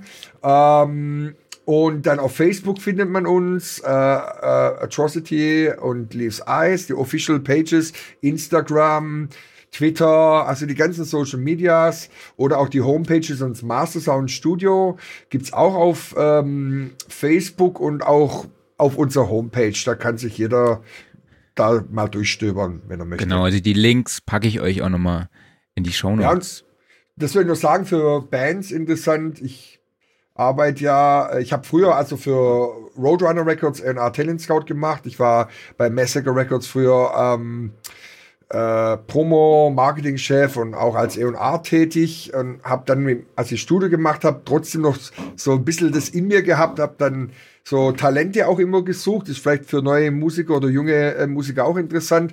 Bis dann für Napalm Records jahrelang gemacht, nachdem ich das für Roadrunner gemacht hatte. Roadrunner war ja das größte Metal-Label seiner Zeit der Welt. Ja. Und äh, habe jetzt äh, eine Zusammenarbeit auch wieder mit Massacre und AFM Records, wo ich dann auch nach Bands schaue. Habe jetzt auch ein paar Bands da vermittelt schon. Also das mache ich auch noch, ähm, weil ja viele junge Bands und so weiter, die vielleicht gute Ideen haben, den kann ich sagen, es muss nicht immer alles 100.000 Prozent perfekt erstmal klingen. Wichtig sind gute Songs, gut gemachte Lieder und das andere, da kümmern wir uns dann später drum. ja, das ist auch ein gutes Schlusswort. Sehr, sehr schön. Alex, vielen lieben Dank, dass du dir heute Morgen die Zeit genommen hast. Ich ja, wünsche euch auf jeden Fall mit der neuen Platte viel Erfolg, auch trotz der Corona-Phase. Und genau, ich hoffe, wir sehen uns dann auch mal in Real Life, vielleicht auf ein Bierchen oder so. Das sagen wir ja, ist, ist ja schon fast Tradition, diese Abmoderation. Ja. Ne? ja, ich hoffe, wir sehen uns tatsächlich in Real Life äh, wieder. Der Corona ist wirklich, also ein ätzendes äh, Ding. Ja. Also hat uns bei uns Absolut. sogar auch noch in die, in, in die, äh, ja, in die Produktion, in die Charts, in die Videoproduktion äh, reingedonnert. Sachen konnten nicht ausgeliefert werden und so weiter. Also wir haben allein, glaube die Videoproduktion im Monat verspätet angefangen, weil die in Polen und in der Schweiz waren. Hoffen wir, dass das Ding jetzt mal irgendwann erledigt ist und wir den Winter rum haben, vielleicht nächstes Jahr uns noch durchquälen und dass man sich dann wieder auch ganz normal treffen kann, also face to face und nicht nur online. Würde mich auch sehr freuen. Das wäre super, Absolut. ja. Andreas sagt auch vielen Dank, sympathischer Mensch. Kann ich mich nur anschließen. vielen, vielen Dank, Alex. Absolut. Schön, dass du da warst. Danke. Genau. Ja, ich glaub, mach's gut, ja? Jo, Danke dir. Dann. Tschüss. Ciao. Tschüss. Ja, mega unterhaltsame Nummer, total sympathischer Super. Typ und sehr informativ. Also fand ich sehr, sehr viel Spaß gemacht, fand ja. ich. Also ich auch als Gitarrist, die ja auch gar keine Diven sind, wie wir jetzt auch gelernt haben. Ne? Kommt sicherlich immer ganz drauf an, ne? aber nein, war toll. Also, hat mir Spaß gemacht. Absolut. So. so, jetzt begrüße ich euch alle zu Klaus Beetz Gear Corner. Ich wollte gerade sagen, Klaus Beetz Steinberg, habe ich, was, hab ich was verpasst? nee, ich habe mich null vorbereitet. Ich habe wirklich in dem Dokument nicht reingeguckt, was heute in den News steht. Deshalb, the stage is yours, sage ich einfach mal nur. Ich guck mal so rein und lese mich äh, in der Zwischenzeit, während du erzählst, rein und stelle dann dumme Fragen. Also wie immer eigentlich. Alles klar. So, gut. Fangen wir mal an. Was kam diese Woche raus? Diese Woche kam raus Vital. Und zwar ein neuer Software-Synthesizer, wo die meisten jetzt vermutlich erstmal gähnen. Ähm, weil äh, ja, am Tag kommen irgendwie zehn neue Software-Synthesizer raus. Das Tolle an Vital ist allerdings A, er ist kostenlos und B, ähm, er ist, ähm, und äh, das hat man auch schon so auf diversen Seiten und bei diversen YouTubern gesehen, äh, er wird schon sehr, sehr hoch angesehen, weil ähm, das Ding ist äh, sehr modern gehalten, wunderbar für Sounddesign von der Benutzeroberfläche. Ein Traum, ich habe ihn gestern Abend angetestet. Also gerade Modulation einfach via Drag and Drop ganz easy einzurichten ist eine super Sache. Und ähm, das Ganze, ja, ist, äh, wie gesagt, kostenlos. Ähm, man kann auch Geld dafür ausgeben. Dann bekommt man entweder äh, zusätzliche Presets Klingt. und zusätzliche Wavetables. Also alles eine freiwillige Sache. Ähm, und so weiter und so fort. Also im Endeffekt, wenn man damit glücklich ist, kann man den äh, den Hersteller damit äh, weiter supporten und die Entwicklung unterstützen, weil ähm, ich denke, da ist auch noch ganz, ganz viel äh, sicherlich in der Pipeline dran. Aber wer einen modernen äh, Software-Synth so ein bisschen im Stil eines äh, äh, eines Serums oder so haben will und der sicherlich auch da in diese Richtung schlägt, der sollte sich Vital unbedingt mal anschauen. Das ist ein sehr, sehr schönes Ding. Ist deine Katze bei dir im Studio? Nee, der Nachbar äh, übt gerade Blastbeats. Der Nachbar ist im Studio. Nein. Ähm, Katze ist zwar im Studio, aber die schläft in Ruhe. Unsere Nachbarn, die bekommen gerade ein Dach und da wird ordentlich rumgehämmert. Also, und von daher, ich habe mich zwischendurch eben mal gemutet, aber das kann ich jetzt halt gerade nicht, wenn ich hier durchquatschen muss. Von daher ähm, ja, müssen wir mit dem Gehämmer jetzt leben. So, okay. ähm, genau. Dann gab es eine große Kontroverse. Hast du die mitgekriegt, Marc? Ich habe es am Rande Nee, ich habe nur am Rande mitbekommen, dass der Beringer Monopoly oder Monopoly, ich weiß es nicht, jetzt verfügbar ist. Aber du hast jetzt hier irgendwas mit einem Swing Keyboard 64 stehen. Richtig, im, im Haus Behringer ist so einiges passiert. Es wurde auch ein, ein Theremin angekündigt oder ein Theremin. Ähm, ja, Behringer Ach hat, ja, das fand ich, ja. genau, hat den Swing angekündigt. Und wenn man jetzt mal sich ein Bild des Behringer Swings, also auch alle, die das nicht interessiert, sollten sich es einfach nur mal anschauen. Äh, googelt mal Erinnert Behringer mich- Swing, guckt euch das Gerät an und dann googelt mal den Arturia Keystep und guckt euch den mal an. Und dann werdet ihr feststellen, abgesehen Ach, von der Farbe und der Art der Potis sind die Geräte eigentlich eins zu eins identisch. Also, ich meine, das Behringer Ja. Geräte klont, okay, ne, das kennen wir ja schon. Aber das Ding ist halt eine aktuelle Hardware, die ist seit, wie lange gibt's den Keystep? Paar Jahre. Ähm, Mhm. die hat Behringer jetzt einfach mal wirklich geklont. Und äh, ja, Ja. Das, das ging halt durch äh, sämtliche Portale durch und selbst Arturia hat sich dazu geäußert. Ähm, äh, der Chef von Arturia, Frederik Brün, der hat äh, auch ein Statement sogar dazu rausgegeben, dass es da keinerlei Kooperationen gab, dass da nicht irgendwas lizenziert wurde oder ähnliches. Und äh, ist auch sehr schön, äh, ich glaube, es war auf der Arturia Instagram-Seite, wo einfach nur ein, Instagram. ein Bild des Swings zu sehen ist und äh, Arturia schreibt unten drunter Seriously, Fragezeichen. Ja, ähm, sag mal, Ja. Konkurrenz belebt das Geschäft ähm, und Behringer wird auch wissen, was sie da tun, ohne dass sie jetzt in Grund und Boden geklagt werden. Aber ich fand es schon spannend, dass sie also jetzt wirklich hingehen und eine aktuelle Hardware einfach so mal eins zu eins quasi nachbauen. Äh, ob sie auch wirklich so gut funktioniert wie der Keystep, der doch ein relativer Standard geworden ist, gerade so in der Modularszene, ähm, das muss man sehen. Mhm. Aber er ist natürlich auch mal wieder noch ein paar Euro billiger. Und äh, ja, das Klar. ist doch durchaus kontrovers diskutiert worden. Ja, ich sehe das immer so ein bisschen zwiegespalten. Ich finde das natürlich gut, wenn Arturia darauf reagiert und sagt, Ja. ja, es gab keine Kooperationen. Aber ich finde, wenn man das dann auch nochmal so selber dann halt pusht, ich finde dieses Seriously, kann ich absolut nachvollziehen. Ja. Auf der anderen Seite weiß ich nicht, ob man der Brand Behringer dann halt nochmal eine größere Plattform bietet, ne, mit der Reichweite. Es werden wahrscheinlich jetzt alle sagen, ach krass, okay, den gibt's jetzt auch von Behringer, äh, gucke ich mir mal an, ne, äh, ah, das sieht ja wirklich aus wie Arturia, vielleicht ist der ja auch so gut wie Arturia, ne, Mhm. ähm, und man dann halt vielleicht doch dann darauf zurückgreift, ne, das ist jetzt so das Einzige, was mir jetzt sehr marketingtechnisch durch den Kopf geht. Ähm, aber du hast ja eben das Theremin schon angesprochen. Hieß das nicht Beremin? Ich glaube ja. Oder heißt es nicht Beremin? Ja, Also, Bin ich jetzt gerade unsicher, aber ähm, ich meine, sie sind ja, was, was die Namensgebung angeht, da immer relativ kreativ. Ja, aber äh, also ich muss sagen, das fand ich Hm? tatsächlich ziemlich witzig, Das ich stimmt. sagen. Das fand ich mega witzig. Ja. Also es war halt so wieder so typisch, es war irgendwie so typisch. Du dachtest, echt jetzt schon wieder irgendwas so und dann aber Beremin ist schon geil, tatsächlich. das stimmt. Irgendwie ist, hat's was. Äh, nee, ganz kurz nur zu dem, was du sagtest. Also ob sie jetzt Behringer da noch eine größere Plattform gegeben haben, weiß ich gar nicht, weil ähm, also es ist schon sehr, sehr kritisch diskutiert worden, das ganze Thema. Und ähm, die sind auch preislich nicht so weit auseinander. Also ähm, ich glaube, da sind irgendwie so, ja, vielleicht plus minus 15, 20 Euro zwischen den Geräten. Also ähm, es ist jetzt nicht, äh, nicht der absolute Killerpreisunterschied. Und da muss man dann halt sehen, am Ende des Tages, welche Hardware besser läuft, ähm, wie das Ganze aussieht. Ne? Aber es ist trotzdem interessant, wie sich das so entwickelt. Also ob, äh, ob Behringer tatsächlich so die Möglichkeit hat, um hinzugehen und aktuelle Geräte einfach zu klonen. Ohne dass es, man ihnen im Endeffekt da, also ob man ohne was dagegen unternehmen kann. Ich weiß es nicht, wie sowas Ja. äh, rechtlich abläuft. Ja, ich bin mir sicher, da werden wir noch einiges erleben. Ja, Ja, richtig. Also es kommt auch noch immer darauf an, wie die Patente angemeldet wurden, in welchem Land sie angemeldet wurden, für wie lange das jeweilige Patent dann auch äh, gilt. Da gibt's so viel, viele Unterschiede. Mhm. Äh, da habe ich auch absolut gar keine Ahnung davon. Ne? Ich weiß nur, dass es da regelmäßig kracht, auch zwischen Neumann und Warm Audio, dass es da immer wieder Konflikte gibt. Ähm, aber so rein rechtlich bin ich da überhaupt gar nicht im Bilde. Also da würde ich mich auf dünnes Eis bewegen. Genau. Und ähm, es war ja auch eigentlich schon mal ähm, in, den, in den 90ern, Anfang 2000er so, dass äh, Behringer da hingegangen ist und äh, aktuelle Sachen geklont hat. Also, ich meine, die alten Mixer, die waren immer so ein bisschen an Mackie angelehnt. Dann hatten Die mal so Mackies, eine, ne? ja, so, so eine Tretminen-Serie, die schon sehr nach Boss teilweise aussah.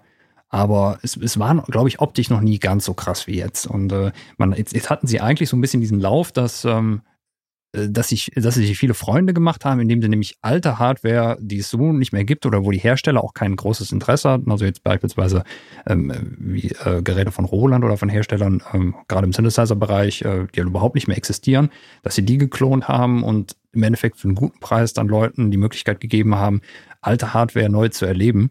Und jetzt kommt dann halt sowas. Und ja, ich möchte jetzt gar keine äh, Wertung dazu abgeben. Ich bin gespannt, was passiert, echt. Weil ich glaube, damit, äh, ja, damit haben sie schon irgendwie so einen, so einen neuen Schritt getan. Ja. Weißt du, was ich mir für die Jubiläumsausgabe nächste Woche überlegt habe? Alkohol trinken? Ah, nee. Eigentlich müssten wir jemanden von Behringer einladen, jemanden von Steinberg und dabei Alkohol trinken. Das wäre super. Lass uns das machen. ja, das wäre super. Das wäre eigentlich, das wäre eigentlich ganz witzig, weil ich glaube, das sind die beiden Brands, die bei uns im Podcast am häufigsten vorgekommen sind. Ja, stimmt. Lass uns das machen. Gut. Okay, haben wir sonst noch was zu besprechen? Weil ich glaube, wir sind jetzt auch schon am Schluss. Ich habe nichts mehr zu sagen. Ich bin durch. Was meinst du? Genau, du ich habe auch nichts Spezielles noch. Äh, genau. Ähm, ansonsten, ja, nochmal vielen, vielen Dank an, an Inka Multimedia. Denkt dran, Amplitude 5 erscheint demnächst mit allem neu und allem besser. Das muss ich jetzt leider als, äh, als äh, Nicht-Gitarrist so sagen. ich kenne Amplitude nur als Sounddesign-Tool. Ähm, habe es da auch äh, ein bisschen eingesetzt. Äh, bin leider nicht ganz so erfahren damit wie jetzt beispielsweise mit Guitar Rig, aber ähm, im Endeffekt, äh, wir hatten ja in den letzten Sound Recording Ausgabe einen, Bericht darüber, wie man Guitar Rig im Sounddesign einsetzt und äh, auch genau. wenn, wenn Amplitude äh, nicht so ganz diese Modulationsmöglichkeiten hat wie Guitar Rig, ähm, im Endeffekt allein schon das Verzerrerspektrum daran ist so riesig groß und du hast dir diesen ganzen Custom Shop daran angeschlossen, wo du dir halt äh, zig Emulationen von bekannten Geräten nochmal zusätzlich erwerben kannst. Also gerade wer beispielsweise hingeht und ähm, sagen wir mal, äh, seine Synthesizer verzerren möchte und da dann nochmal ganz spezielle Geräte braucht, für den ist Amplitude wahrscheinlich eine super Fundgrube, einfach weil es da halt das spezielle Gerät dann nochmal äh, als Software-Emulation käuflich zu erwerben gibt. Also unbedingt mal reinschauen und auch halt auch die, die neue Amplitude 5-Version dann mal äh, im Dezember abchecken. Genau. Und dann natürlich auch jetzt nochmal für die Studioszene registrieren. Also am 11. und 12. Dezember findet die virtuelle Studioszene statt. Genau. Ihr könnt euch unter studioszene.de kostenlos registrieren und dann halt die Workshops und Talkrunden mit unter anderem Michael Brower, Silvia Messi, Wolfgang Stach, Hans-Martin Buff, Henning Verlage und vielen, vielen weiteren Referenten besuchen, erleben und wir werden natürlich auch wieder dabei sein und noch nochmal der Hinweis, die ersten 25 Teilnehmer erhalten das Buch von Hans-Martin Buff, also Musikproduktion in 3D-Audio für Kopfhörer, der vor zwei Wochen bei uns auch zu Gast war.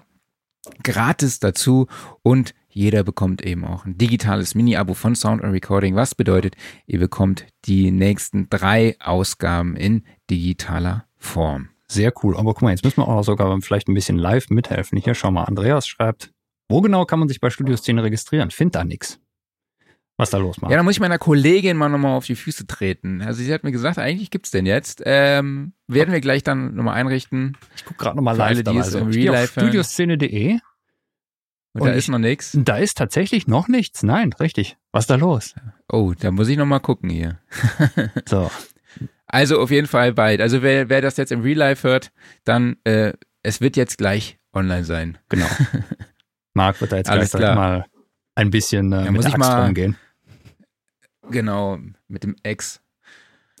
Ähm, ja, das würde ich sagen, dann war's das für heute von uns. Vielen Dank an euch da draußen fürs Zuhören oder zu schauen. Ähm, folgt genau. uns dort, wo ihr uns sowieso schon hört. Und ich würde sagen, wir sehen uns nächste Woche wieder bei der Jubiläumsausgabe. Genau. Vielen, vielen Dank an euch alle. Vielen Dank an Alex. Hört euch seine Bands Sleeps Eyes und äh, Atrocity an. Gerade Atrocity, wenn man morgens mal nicht aus dem Bett kommt, äh, dann sitzt man senkrecht, wenn man die Jungs gehört hat. Äh, macht echt Spaß. Und äh, ja, vielen Dank. Wir sehen uns nächste Woche wieder. Ist auf jeden Fall wach. Bis Jawohl. nächste Woche. Macht's gut. Macht's gut. Tschüss. Ciao.